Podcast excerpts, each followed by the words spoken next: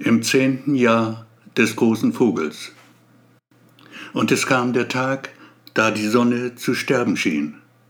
Finsternis legte sich über die Erde und es regnete schwarzen Regen. Er nässte die Dächer zerstörter Häuser, das Pflaster leerer Straßen, durch die ein eisiger Wind den Pesthauch des Todes trieb. Leichen säumten die Wege, auf denen Schutt und stinkender Unrat sich türmten. Eitrige Schweren bedeckten ihre Gesichter, die zahnlosen Münder offene Höhlen, aus deren Tiefe der Geruch fauligen Fleisches kroch.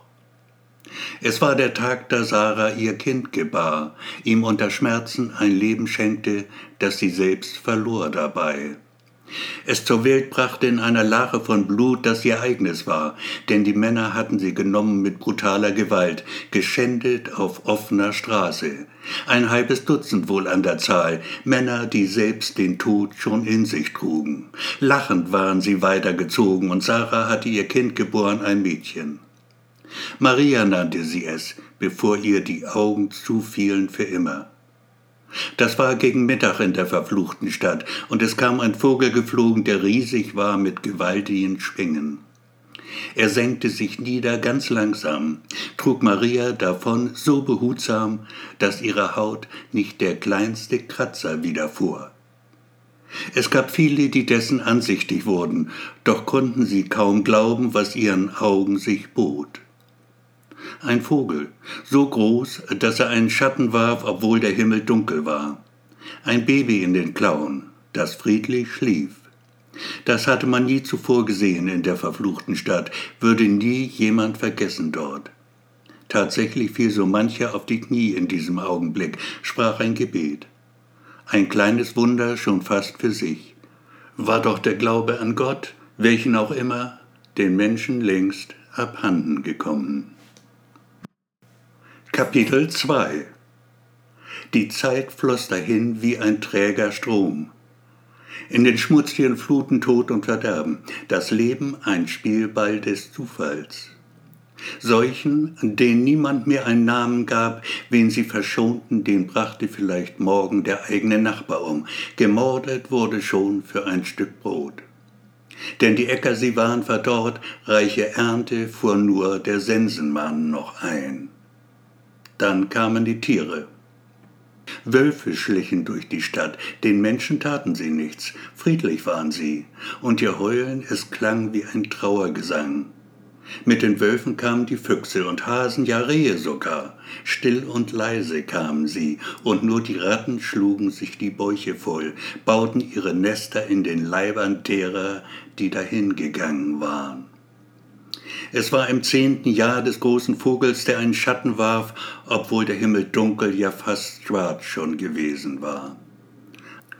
Ein Kind hatte er davon getragen, winzig klein noch war es gewesen, ein Mädchen mit Namen Maria, die Mutter gestorben bei seiner Geburt. Auf den Tag genau zehn Jahre war es her, da kehrte Maria zurück in die Stadt.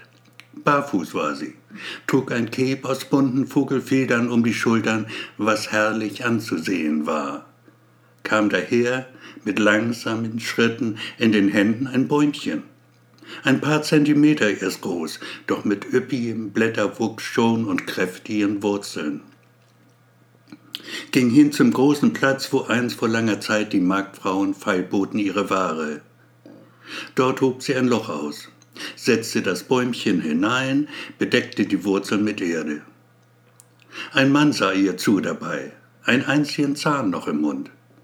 Was machst du da, mein Kind? fragte er freundlich, und Maria gab ihm zur Antwort. Ich habe einen Baum gepflanzt. Dann ging sie davon. Der Mann mit dem einen Zahn im Mund schaute ihr nach. Er fühlte sich gut dabei.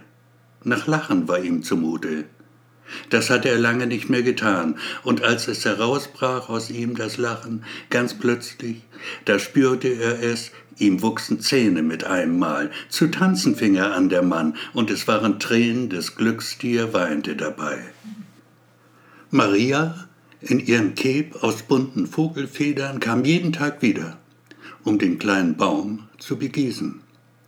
Das taten ja bald schon andere gleich, und so wuchs er gar prächtig, und um ihn herum kam Gras aus dem Boden, das dichter wurde ständig und war von saftigem Grün. Aus dem kleinen Baum wurde ein großer Baum. Blumen begannen zu sprießen im Gras, Kinder spielten darin.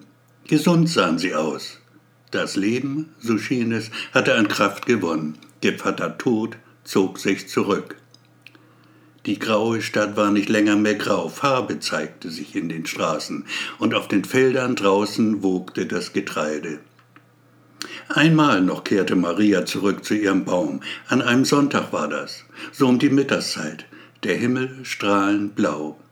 Berückend schön sah sie aus in ihrem Keb aus bunten Vogelfedern. Maria, zur Frau war sie geworden mit den Jahren, doch jung noch immer stand da mit einem Rudel Wölfen hinter sich, sah hierhin und dorthin, und was sie sah, schien ihr zu gefallen. Da hob Maria die Arme, streckte sie aus zur Seite. Das Keb, es straffte sich, wurde zu Flügeln, gefiederten Schwingen, mit denen sie davonschwebte wie ein Vogel. Ein großer, schöner Vogel. Kapitel 3 Gefällt mir, sagte der Produzent und legte das Manuskript beiseite. Hübsche Geschichte, mein Lieber, wirklich. Nur läuft bei uns Fantasy nicht so gut im Moment. Machen Sie ein Krimi draus. Kein Problem, sagte der Autor. Dann jagte er dem Produzenten eine Kugel in die Brust.